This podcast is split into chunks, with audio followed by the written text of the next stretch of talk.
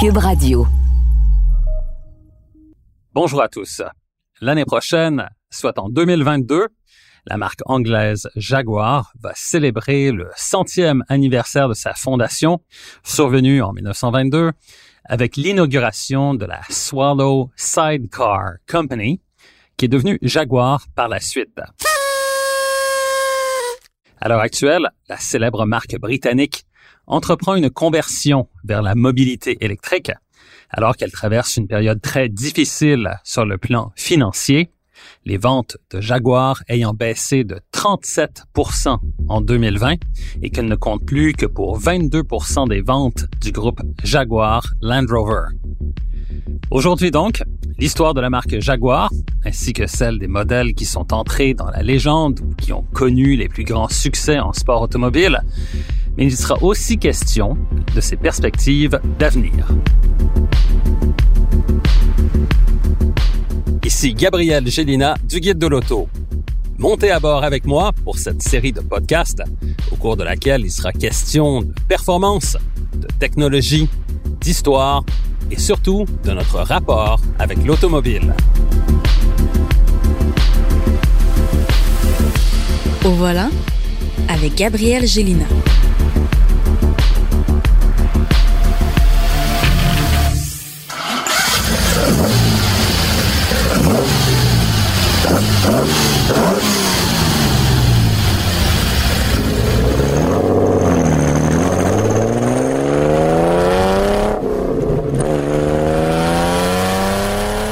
Imaginez-vous au volant de la voiture dont vous venez d'entendre le son du moteur.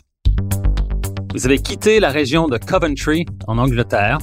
Vous avez pris un traversier pour la France et vous enfilez kilomètre après kilomètre ou borne après borne, comme disent les Français, puisque vous avez mis le cap sur Genève, en Suisse.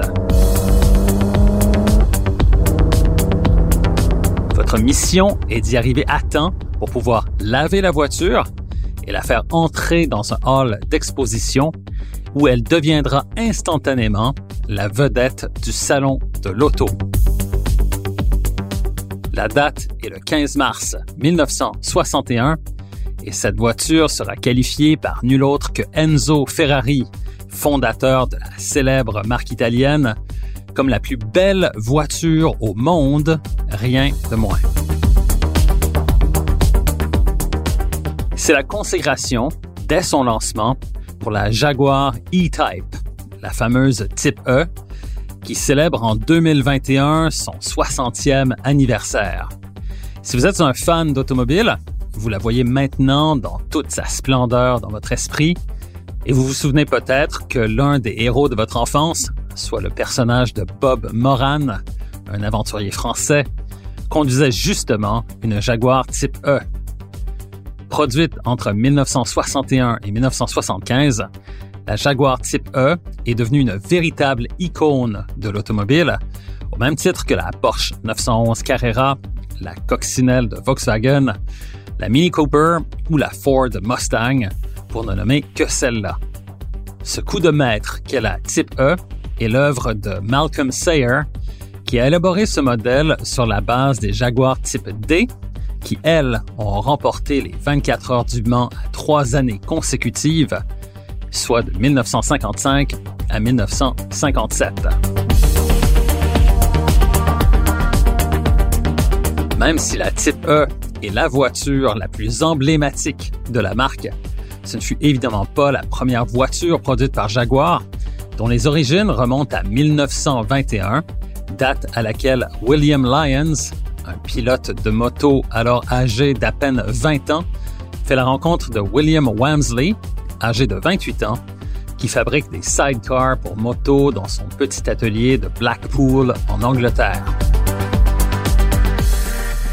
Ils décident alors de s'associer et de se lancer en affaires, mais doivent attendre que William Lyons atteigne sa majorité, soit l'âge de 21 ans, avant de pouvoir fonder la Swallow Sidecar Company en 1922, le nom Swallow évoquant bien sûr une hirondelle.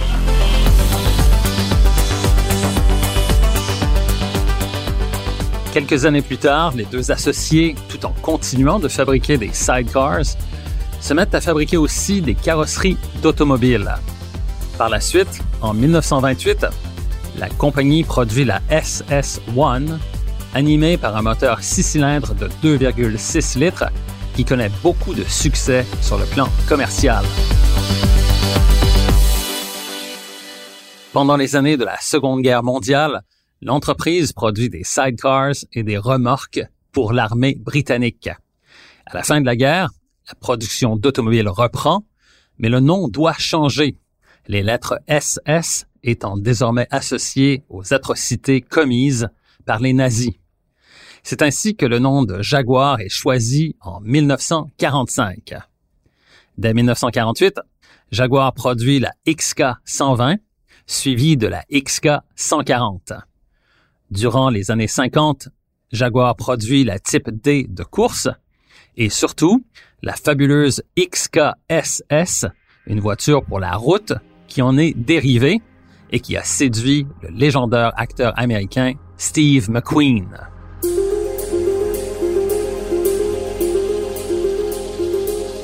Après la type E évoquée plus tôt, la marque Jaguar connaît des jours sombres dans les années 70, alors que l'industrie automobile anglaise périclite, mais elle réussit quand même à survivre. En 1999, Jaguar passe aux mains de Ford, qui revend la marque britannique au constructeur indien Tata Motors en 2007. Aujourd'hui, Jaguar déclare son intention de se tourner résolument vers la mobilité électrique, même si le premier véhicule électrique de la marque, soit le Jaguar I-Pace, commercialisé depuis 2018, n'a pas obtenu le succès commercial souhaité. Alors qu'un géant de l'automobile comme le groupe Volkswagen, par exemple, dispose de ressources considérables pour faire cette même transition, Jaguar, elle, est plutôt à court de moyens financiers, ce qui rend cette démarche plutôt périlleuse.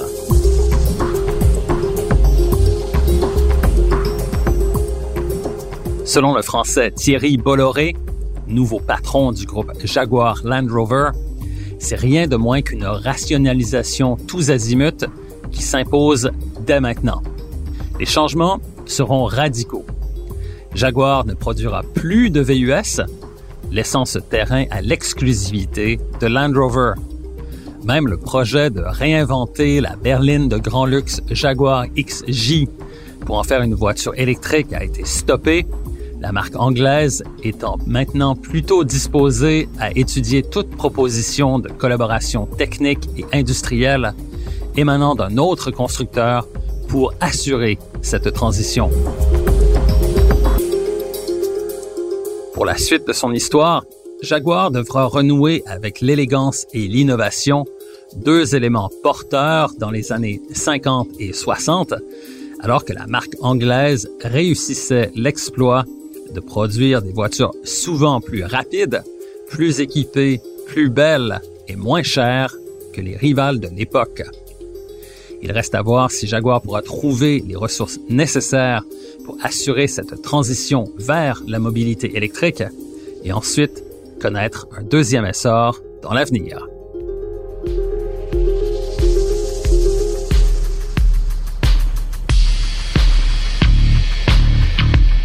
Recherche et animation, Gabriel Gélina.